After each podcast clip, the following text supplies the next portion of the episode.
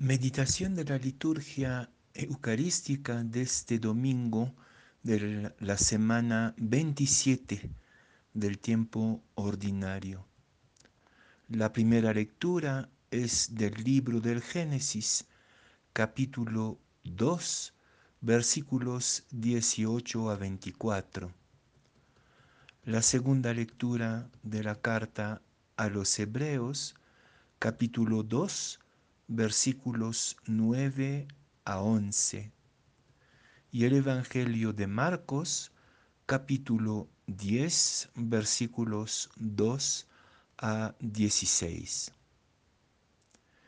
En aquel tiempo se acercaron unos fariseos y le preguntaron a Jesús para ponerlo a prueba, ¿le es lícito a un hombre divorciarse de su mujer?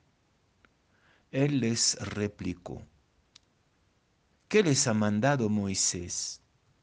Contestaron, Moisés permitió divorciarse, dándole a la mujer un acto, un acta de repudio. Jesús les dijo, por su terquedad dejó escrito Moisés ese precepto. Al principio de la creación, Dios los creó hombre y mujer. Por eso abandonará el hombre a su padre y a su madre, se unirá a su mujer y serán los dos una sola carne.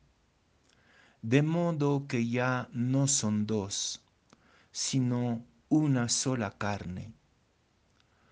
Lo que Dios ha unido, que no lo separe el hombre. En casa, los discípulos volvieron a preguntarle sobre lo mismo. Él les dijo, si uno se divorcia de su mujer y se casa con otra, comete adulterio contra la primera. Y si ella se divorcia de su marido y se casa con otro, comete adulterio. Le acercaban niños para que los tocara pero los discípulos les regañaban. Al verlo, Jesús se enojó y les dijo, dejen que los niños se acerquen a mí, no se lo impidan. De los que son como ellos es el reino de Dios.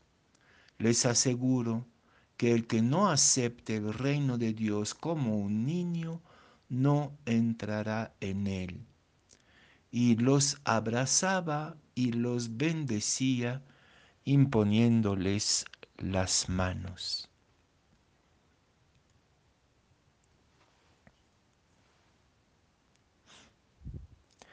En la tradición andina, un varón sin mujer no es humano y una mujer sin varón no es humano. Lo que es humano es el hombre y la mujer. El y es la condición de lo humano. Y la Biblia, hoy día, tanto la primera lectura del Génesis como la explicación de Jesús a propósito del divorcio, en el fondo están profundamente en armonía con esta convicción andina de que lo humano no está en el individuo aislado y separado, sino en el y. El sueño de Dios es la relación en la diferencia, es la reciprocidad. Y lo entendemos de manera muy especial nosotros los cristianos, sabiendo que Dios es relación. También Dios para nosotros es y. El Padre sin el Hijo no sería Dios y el Hijo sin el Padre tampoco sería Dios. Sería Dios. Y podríamos pensar que el Espíritu Santo es el y es lo que hace el movimiento del amor posible. El Evangelio de hoy evidentemente es un evangelio exigente y muy polémico en la situación caótica de las parejas hoy en día. Nunca ha sido fácil vivir el y de lo humano, pero quizás lo es menos que nunca hoy día.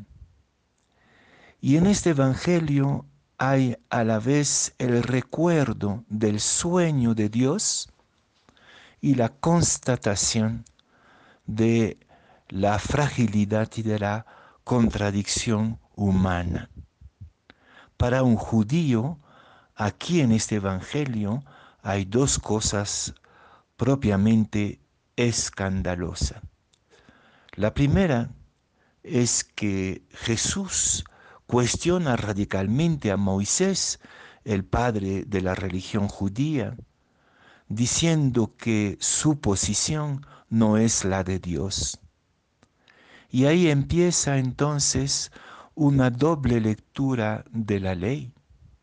Lo que es de Dios, el sueño de Dios, la utopía de Dios, el proyecto de humanidad de Dios que está en la armonía, en la reciprocidad, en el encuentro permanente de nuestras diferencias que, hacen, que se hacen fecundas y la constatación de la contradicción humana y en particular del fracaso. Moisés reconoce alguna tolerancia ante la intransigencia de Dios por el fracaso, por las contradicciones humanas que llevan al fracaso. Voy a volver dentro de un momento al tema del fracaso en la fe cristiana. Pero hay un segundo escándalo en, la, en el Evangelio de hoy que no es tan evidente a primera vista. Los fariseos preguntan a Jesús si los varones pueden divorciarse de su mujer. Esto era la propuesta de Moisés frente al fracaso.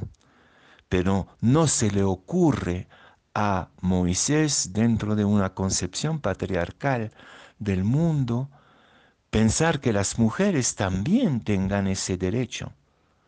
Más bien aquí Jesús pone a la mujer y al varón en pie de igualdad.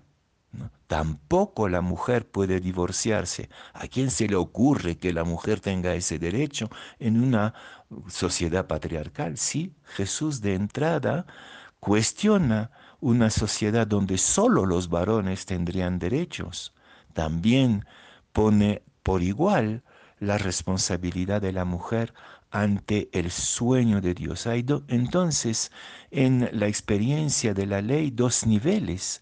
La ley de Dios, que es la unidad, la armonía, la reconciliación, el y retejido constantemente esta armonía, esta unidad armoniosa de todos los colores, como los, los eh, andinos lo representan en su, en su bandera, la huifala, todos los colores unidos en una armonía de diferencias, ese sería el sueño, la alegría de Dios y una ley puramente humana, de lo que no se dice si Dios está de acuerdo con Moisés o no. Esa es cuestión de Dios, pero lo es evidente es que la ley de Moisés no está, eh, no es la misma que la de Dios. ¿Y entonces qué hacemos con el fracaso? Porque claro, Dios nos hizo para el y, lo humano es el y entre nosotros, podríamos decir el y entre ancianos, adultos y jóvenes, entre hombres y mujeres, entre niños y grandes, entre blancos y negros, entre culturas, entre lo humano y el cosmos. Es este y de la armonía que nos hace verdaderamente humanos, que es nuestra tarea principal, fundamental, quizás no haya otra. Y por otro lado, Dios nos ha hecho completamente falibles, frágiles, contradictorios, incomprensibles. Hay alguna parte del Evangelio, en, perdón, de, del profeta Jeremías, que dice, que hace decir a Dios, el corazón del hombre es complicado, el, el corazón humano es complicado, ¿quién lo puede entender? Entonces hay el sueño de Dios y hay la realidad contradictoria del ser humano que incluye el fracaso. Y ahí la segunda lectura de este domingo me parece alentadora, porque la carta a los hebreos describe el fracaso más rotundo de la historia, que es la muerte de Dios en cruz. Dios se encarna en Jesús, pero a primera vista, a vista humana, parece fracasar completamente. ¿Qué fracaso más grande que la cruz? Y sin embargo, de este fracaso saca la gloria, la gracia, la belleza más grande de toda la historia humana, que incluso va a invadir todo el cosmos para cristificar el mundo. Entonces, hoy día se nos recuerda la, el sueño que no se puede cambiar, el sueño de Dios que no se puede cambiar, que es el y la armonía, el reconstruir, retejer las relaciones que nos hacen humanos y divinos. Pero al mismo tiempo pone el fracaso como desafío humano. El desafío que tuvo Moisés y que dio simplemente una ley machista, y eh, que simplemente reconoce el fracaso, nada más. ¿Cómo nosotros cristianos podemos, en particular en la relación entre el hombre y la mujer, reconocer muchos fracasos y a veces fracasos eh, irreparables por la violencia, por la maldad, por la borrachera, por qué sé yo, cosas que son irreparables porque somos humanos y no dioses? ¿Y cómo abrir en este fracaso irreparable vías de resurrección. Esto es el desafío de la liturgia de hoy.